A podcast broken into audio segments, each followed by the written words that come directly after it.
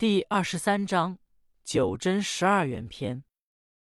本篇导读：本篇是《灵枢经》的开篇，学习本篇方可知针灸之大法及必名为之法。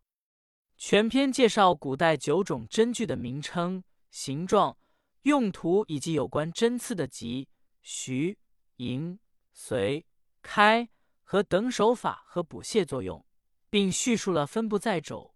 膝、胸、脐等处的十二个原穴及脏腑疾病分别取用十二原穴的道理，故以此名篇。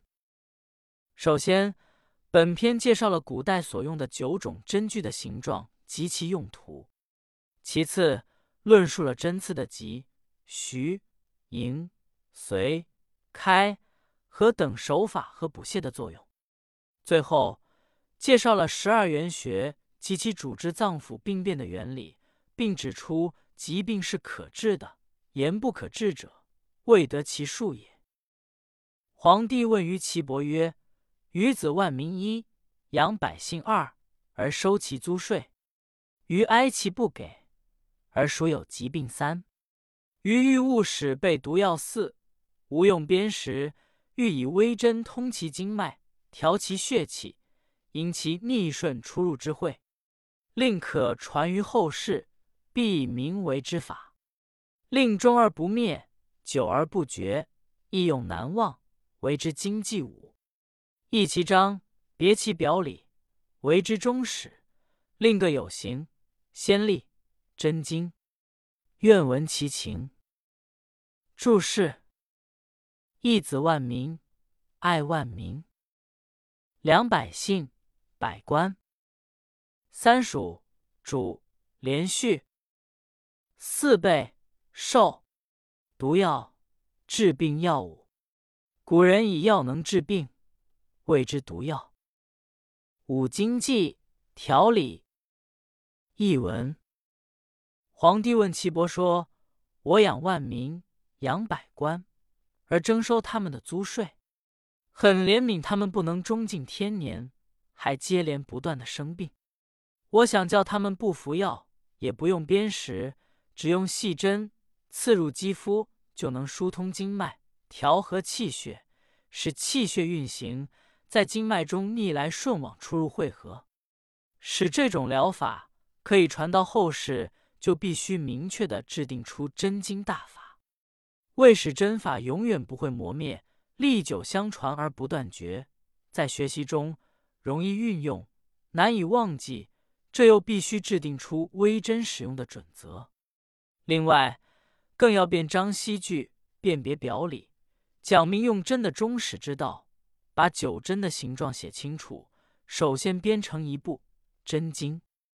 我希望听到实际内容。岐伯答曰：“臣请推而次之，另有纲纪，始于一，终于九焉，请言其道。小针之要一。”一茬儿难入二，粗手行，上手神三，神乎神，刻在门四。谓其极，恶知其源。次之微，在素池。粗手观，上手击五，击之动，不离其空六。空中之机，清净而微。其来不可逢，其往不可追期。知机之道者。不可挂以发八，不知机道，扣之不发。知其往来，要与之期。粗之暗乎？妙哉！攻独有之。往者为逆，来者为顺久。明之逆顺，正行无间。逆而夺之，恶得无虚；追而继之，恶得无实。迎之随之。以义合之，真道必矣。注释：一小针也叫微针，即经之毫针。二一沉而难入，简单的容易操作，精微的难以掌握。三粗手行，上手神。技术低下的医生拘泥于有形的刺法，而高明的医生却能够把握气血变化和精神而施针。四神乎神，刻在门，人身气血精神的运行通道，也是克邪侵入人体的门户。五粗手关上手机，粗率的医生仅知道守着四肢关节附近的穴位施针，高明的医生等待精气的到来而施以补泻手法。六不离其空，精气的往来离不开数学。七其来不可逢，七往不可追。当邪气正盛时，不可迎而补之；当邪气衰，正气未复时，不可用泻法。八不可挂一发，诸家解释都认为是指标刺技术精深之意，但对其本意未有确解。九往者为逆，来者为顺。往指精气去，来指精气至。去者为逆，来者为顺。译文：岐伯答道：“我愿意把所知道的按着次序来谈。”这样才有条理，从一到九，终始不乱。先谈谈针刺治疗的一般道理。小针的关键所在，说起来容易，可是达到精微的境界却很难啊。粗率的医生居手形体，紧致在病位上针刺；高明的医生却懂得根据病人的神气变化针治疾病。神了啊！神了啊！气血巡航经脉，出入有一定的门户，病邪可从门户侵入体内。医生看不出是什么病，哪能了解病变的原因呢？针刺的巧妙在于如何运用急需手法。粗率的医生居守四肢关节局部的穴位治疗，高明的医生却能整体观察精气的运行情况。精气的循行离不开数学。邪气随着精气而流动，数学所体现的精气虚实变化是清净微妙的，必须仔细体验。当邪气盛时，不可迎而补之；在邪气衰而正气未至时，不可追而泻之。懂得气机变化的道理，就不会有毫发的差失；不懂得气机变化的道理，就像箭紧扣在弦上而难以射出一样。所以。针刺必须掌握气的往来顺逆盛衰之机，才能确有疗效。粗率的医生对此昏昧无知，这种妙处只有高明的医生才能有。什么是逆顺呢？正气去叫做逆，正气来复叫做顺。明白逆顺之理，就可以放胆直刺，无需四顾询问了。那正气已虚，反而用泻法，怎么不会更虚呢？邪气正盛，反而用不法，怎么不会更实呢？必须迎其邪而泻，随其去而补。对于补泻手法，能用心体察，那么针刺之道也就尽在其中了。凡用针者，虚则实之，满则泻之，晚臣则除之，一邪盛则虚之。大要曰：虚而急则十二。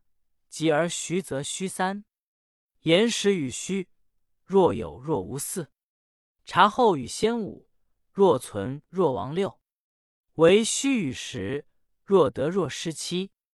虚实之要，九针最妙。补血之时，以针为之。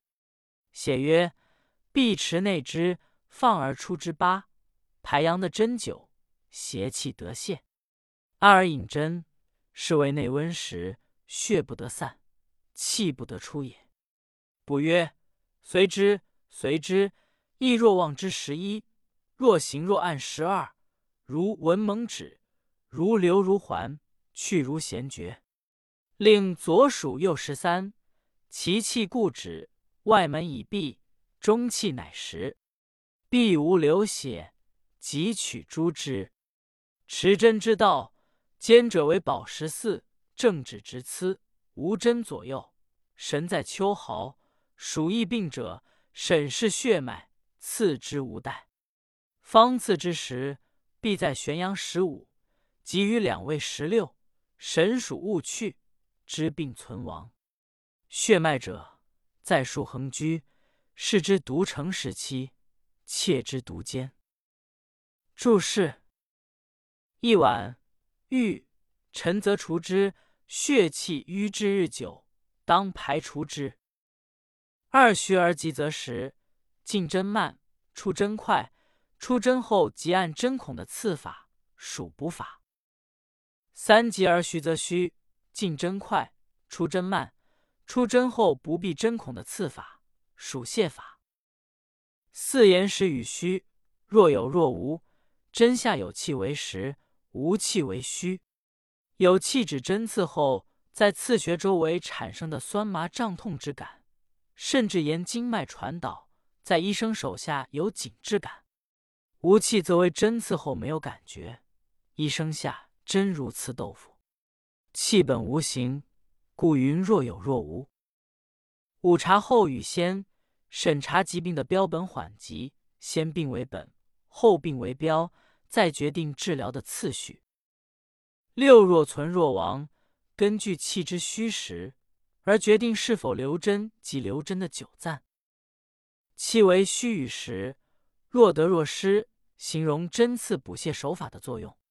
实证泻而取之，使患者若有所失；虚证补而实之，使患者若有所得。八放而出之，摇大针孔。使邪气得出。九排阳的针有三说：一，阳指皮肤浅表部位，排开浅表部位，使邪气随针外泄；二，阳指表阳，排开表阳，以去邪气；三，排阳、推阳、转针。时内温，气血内运。十一，意若忘之。随意而为，好像漫不经心。十二行行针导气，按按压孔穴以下针。十三领左属右，右手出针，令左手即按针孔。十四见者为宝，针刺时要紧固有力。十五悬阳，凡刺时必举阳气为主，故曰旋阳。十六两位。胃气在阳，肌表之位；脾气在阴，脏腑之位。二者皆神气所居，不可伤犯。凡用针守一故此。十七是之独成，看得很清楚。译文：凡是针刺时，正气需用补法，邪气实用泻法；有淤血的用破除法，邪气盛的用攻邪法。大要说：慢进针而快出针，即按针孔的为补法；快进针而慢出针，不按针孔的为泻法。说到针下有气感为实，针下无气感为虚。因为气本无形，所以似有似无。根据疾病的标本缓急及气的虚实来决定补泻的次序，根据气之虚实而决定是否留针及留针的久暂。总的说来，如掌握得法，就能达到补虚泻实的目的，使患者感到补之若有所得，泻之若有所失。补虚泻实的要点在于巧妙的使用九针，或补或泻，用针刺手法来解决。泻法的要领是持针纳入，得气后摇大针孔，转而出针，这可使邪气随针外泄。假如出针随即按闭针孔，会使邪气郁郁于内，淤血不散，邪气不得外泄。补法的要领是顺随经脉循行的方向进针，好像漫不经心地轻轻刺入。在行针引气、按穴下针时，像蚊虫叮咬一样似流似去的感觉。得气以后，急速出针，像箭离弓弦一样快。右手出针。左手急闭针孔，精气因而流止，针孔已闭，中气就会充实了。如有皮下出血，应该速予除去。持针的准则，以手下坚牢有力最可贵。对准数穴，端正直刺，针不偏左不偏右。行针者的精神要集中在针端，注意观察病人，仔细看其血脉，进针时避开它。这样就不会发生危险了。要进针的时候，一定要注意病人的精神状态及胃气、脾气的状况，而针者也需聚精会神，毫不疏忽，从而测知病气的存亡。血脉之所在，横布在数穴周围，看起来显得很清楚，用手去摸按也会感到坚实。九针之名各不同形，一曰缠针一，长一寸六分；二曰圆针，长一寸六分；三曰针二，长三寸半；四曰风针，长一寸六分；五曰皮针三，长四寸，广二分半。六曰圆力针，长一寸六分；七曰毫针，长三寸六分；八曰长针，长七寸；九曰大针，长四寸。缠针者，头大末锐，去血阳气；圆针者，针如卵形，开磨分间，不得伤肌肉，以血分气。针者，锋如鼠粟之锐，主按脉物线，以治其气。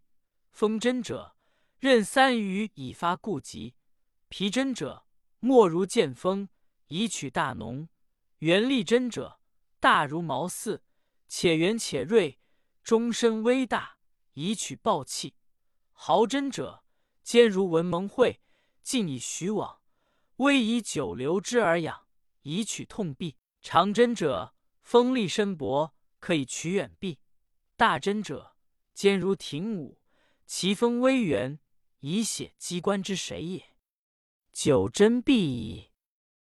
注释：一禅针，因其针形尖锐，故名禅针。二针，因其针形似剑而得名。三皮针，因其针锋如剑而得名。两刃小刀。四毛，毛，牦牛尾，也指马尾。五尖如挺，大针尖如折竹之锐。译文：九针的名称不同，形状也各异。第一种叫缠针，长一寸六分；第二种叫做圆针，长一寸六分；第三种叫做针，长三寸五分；第四种叫风针，长一寸六分；第五种叫皮针，长四寸，宽二分半。第六种叫圆力针，长一寸六分；第七种叫做毫针，长三寸六分；第八种叫做长针，长七寸；第九种叫大针，长四寸。缠针，针头大而针尖锐利，适于浅刺以泄皮肤之热。圆针，针形如卵，用于按摩分肉之间，既不会损伤肌肉，又能够疏泄分肉的邪气。针。针尖像小米粒般微圆，用于按摩经脉、流通气血，但不能深陷肌肉之内，否则反伤正气。风针三面有刃，用以治疗积久难治之病。皮针针尖像剑锋一样锐利，用以刺痈排脓。圆力针大小像马尾，圆而锐利，针身稍粗，用于治疗急症。毫针针尖像文蒙的嘴。轻缓的刺入皮内，留针养神，可以治疗痛痹。长针针锋锐利，针身薄而锋利，可以治疗久痹症。大针针尖如折竹一样锐利，其锋稍圆，可用以泄去关节积水。所有九针的情况大致如此而已。夫气之在脉也，邪气在上一，浊气在中二，清气在下三。故针线脉则邪气出四，针中脉则浊气出五，针大深则邪气反沉六，并易。故曰：皮肉经脉各有所处，并各有所宜，各不同形，各以任其所宜。无实无虚，损不足而益有余，是谓肾病，病亦肾。取五脉者死七，取三脉者匡八。夺阴者死，夺阳者狂，真害必矣。刺之而气不至，无问其数；刺之而气至，乃去之，勿复针。针各有所宜，各不同形，各任其所，为次之要。气之而有效，效之性，若风之吹云，明乎若见苍天。次之道必矣。注释：一邪气在上，风热阳邪侵犯人体上部；二浊气在中，寒温不适，饮食不节，浊气流于肠胃。浊气，饮食积滞之气。三清气在下，清冷寒湿之邪侵入人体，必从足部开始。四针线脉则邪气出，各经数穴多在人体凹陷部位，驱寒邪须刺膈经线脉，经气行，则邪气出，所以取阳邪在上部。五针中脉则浊气出，针足三里可排除肠胃浊气。中脉中部阳明之合穴，及足三里穴。六针太深聚，因浅刺之病，深刺反会引邪深入。七五脉五脏腧穴。八取三脉者眶、髋、蟹手足三阳经穴，治行气虚弱。译文：邪气在人体经脉之内，风热之气常在上部，饮食积滞之气常停中部，寒湿之气常留下部，因而针刺部位也就不同了。刺上部各经数穴，可使风热之气外出。刺阳明之脉，可以排除胃肠积滞，并在浅表；而针刺太深了，能够引邪入里，加重病势。因此说，皮肉经脉各有它的部位，病症各有它的适应孔穴，情况不同，就应该随着病情慎重施针，不能实症用补法，虚症用泻法，这就是损不足而益有余，会加重病情。精气虚的病人，误泻五脏数穴，会致人于死；阳气不足的病人，误泻三阳经的数穴，可以致正气怯弱、神志错乱。总之，误泻阴经耗伤了脏气，会致死；误泻阳经损伤了阳气，会发狂症。用针不当的害处大致如此。针刺时需要后气，如刺后。尚未得气，不应拘泥手法次数的多少，必须等待精气到来。如果针已得气，就可去针，不再刺了。九针各有不同适用症，针型也不一样，在使用时要根据病情分别选用。总之，针刺的关键是要得气，针下的气必有疗效，疗效显着的，就像风吹云散。可以看到明朗的天空那样，这些都是针刺的道理。赏析与点评：本节提出气质而有效的针效标准。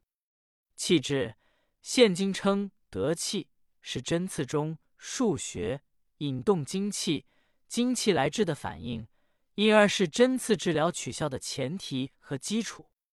气质与未治，一是施术者针下如有所见。如微感沉涩而紧等；二是患者有针下麻、胀、酸等感觉，即沿着经脉循行部位出现针感；三是与患者的虚实状态有关，从脉象盛衰变化上体现出来，即实症脉象由盛实变为虚弱，虚症脉象由虚弱变盛大实，即为有效。皇帝曰：“愿闻五藏六腑所出之处一。”岐伯曰：“五脏五数，五五二十五数二，六腑六数，六六三十六数三，经脉十二，络脉十五四。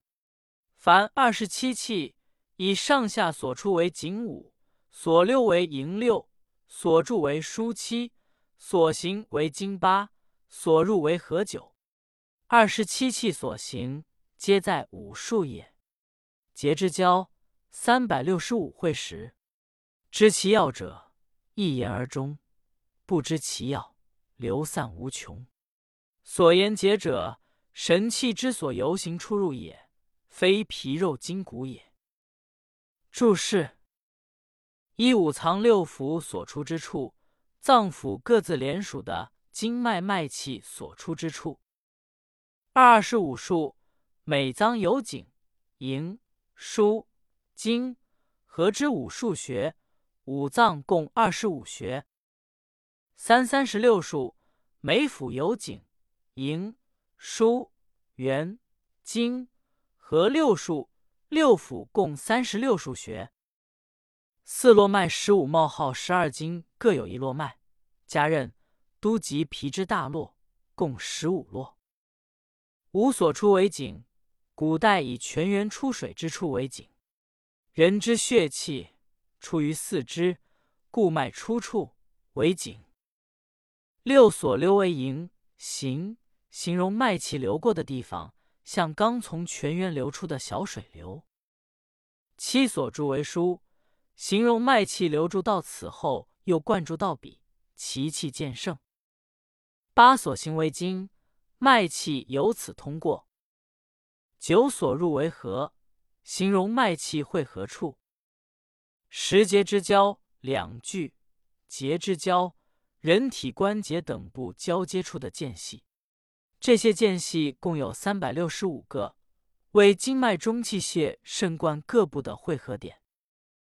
译文：皇帝说：“我希望听到脏腑脉气所出之处的情况。”岐伯说：“五脏经脉各有井、营、书、经和五个数穴，五五共二十五个数穴。六腑经脉各有井、营、枢、元、经和六个数穴，六六共三十六个数穴。人体有十二经脉。”每经各有一络，加上任督之脉各一络和皮之大络，共十五络。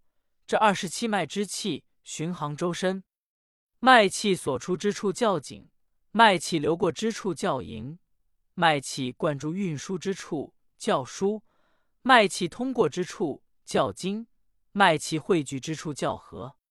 这二十七气出入于上下手足之间。它的脉气由始微而趋向正盛，最后入合于内。这二十七气流注运行，都在这五数之中，昼夜不息。人体关节等相交部位的间隙，共有三百六十五个会合处。知道这些微妙所在，就可以一言以蔽之，否则就散无边际了。这里所说的结，都是血气游行出入河络脉肾冠诸结的地方。不是指皮肉筋骨说的。观其色，察其目，知其散复，意其行，听其动静，知其邪正。右主推之一，左持而喻之二，气滞而去之三。凡将用针，必先诊脉，视气之聚意，乃可以治也。五脏之气已绝于内，而用针者反失其外。是谓重结，重结必死，其死也尽。治之者折反其气，取液与阴。五脏之气已绝于外，而用针者反食其内，是谓逆绝。逆绝则必死，其死也造。治之者反取四末刺之，害中而不去则精泄，害中而去则滞气。精泄则病易事而匡，志气则生为痈痒。注释：一右主推之，指右手进针；二左持而御之，只用左手护持针身；三气滞而去之，得气之后即起针。译文：在针刺时，注意查看患者的面色和眼神，可以了解血气的耗散与还复。从病人形态、动静、声音变化，可以了解邪正虚实。然后右手推而进针，左手护持针身，等到针下的气，就可出针了。凡用针的时候，必先诊查脉象，以了解脏气的合与不合，然后治疗。如五脏之气已绝于内，属阴虚，而用针反补在外的阳经，会使阳欲盛而阴欲虚。这叫重结，重结必死，死时安静。这是因为医生每违反精气补泻原则，误取叶和兄的数学，使脏气虚结所致。五脏之气以虚于外，属阳虚，而用针反补在内之阴经，阴郁盛而阳郁虚，引起四肢厥冷，这叫逆厥。逆厥必死，死时烦躁。这是误取四肢末端穴位，使阳气郁结而至。针刺的要害，刺以重病而不出针，就会耗伤精气；不重病而出针，会使邪气留之不散。伤精气会加重病情，而使人虚弱，气质很容易发生痈痒。五脏有六腑，六腑有十二元，十二元处于四关一，四关主治五脏。五脏有疾，当取之十二元。十二元者，五脏之所以禀三百六十五节气味也。五脏有疾也，应出十二元，而元各有所出，明知其源、其因，而知五脏之害矣。注释：一四关，即两肘两膝之四个关节。译文：五脏联系在外的六腑，六腑之外有十二元连主。十二元穴出于四肢关节，四关元穴主治五脏病变，所以五脏有病就应该取十二元穴，因为十二元穴是五脏聚三百六十五节精气而集中的地方，因此五脏有了病变就反映到十二元，而十二元也各有所属之内脏，了解元穴的性质，观察它的反应，就可知五脏的病情。今夫五脏之有疾也，譬由疵也，由污也，由结也，由闭也。刺虽久，犹可拔也；污虽久，犹可血也；结虽久，犹可解也；闭虽久，犹可绝也。或言久疾之不可取者，非其说也。夫善用针者，取其疾也，犹拔刺也。犹血污也，犹解结也，犹绝闭也。疾虽久，犹可避也。言不可治者，未得其术也。译文：现在五脏有病，好比肌肉扎刺、物体被污染、绳索打了结、河水淤塞一样。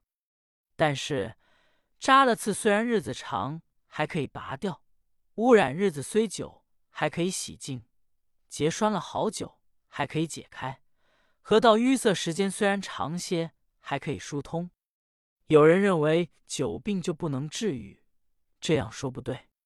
善于用针的医生治疗疾病，就像拔刺、涤污、解扣、疏淤一样，疾病的时间虽然很长，还可以达到治愈效果。说久病不能治。是因为未掌握针刺技术。